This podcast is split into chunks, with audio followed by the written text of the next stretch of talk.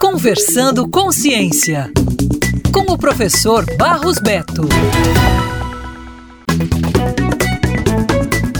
A exploração espacial não só trouxe mais conhecimento sobre o que existe fora da Terra, como também facilitou a vida por aqui. Muitas das tecnologias e invenções criadas para serem usadas por astronautas, ou em naves ou em sondas, ganharam versões muito úteis para o nosso dia a dia. Nos anos 1960, a NASA desenvolveu um sistema de filtros que usava cartuchos de iodo para limpar as fontes de água das naves. Desde então, a tecnologia que elimina bactérias passou a ser aplicada em filtros de água aqui na Terra. Nos anos 1990, uma equipe do laboratório de propulsão a jato da NASA criou câmeras pequenas o suficiente para caber em naves e sondas sem perder a qualidade da foto. Atualmente, um terço de todas as câmeras usadas no mundo tem esta tecnologia, especialmente as de computadores e celulares. Se hoje o impacto de uma corrida é minimizado graças aos tênis com solas que absorvem o choque, isso é fruto do trabalho de engenheiros da Agência Espacial Norte-Americana. Eles desenvolveram um processo de moldar a borracha para aplicar nos capacetes dos astronautas, que hoje é o mesmo usado para fabricar tênis de de corrida. Uma espuma foi desenvolvida em 1966 para que se moldasse ao corpo quando fosse usada e depois voltasse à forma original. Nos anos 1980, um dos engenheiros do projeto abriu uma empresa para comercializar a espuma, principalmente para travesseiros. A NASA desenvolveu uma tecnologia para ajudar o crescimento de plantas em naves especiais, o que hoje é usado também em equipamentos para relaxamento muscular e alívio da dor.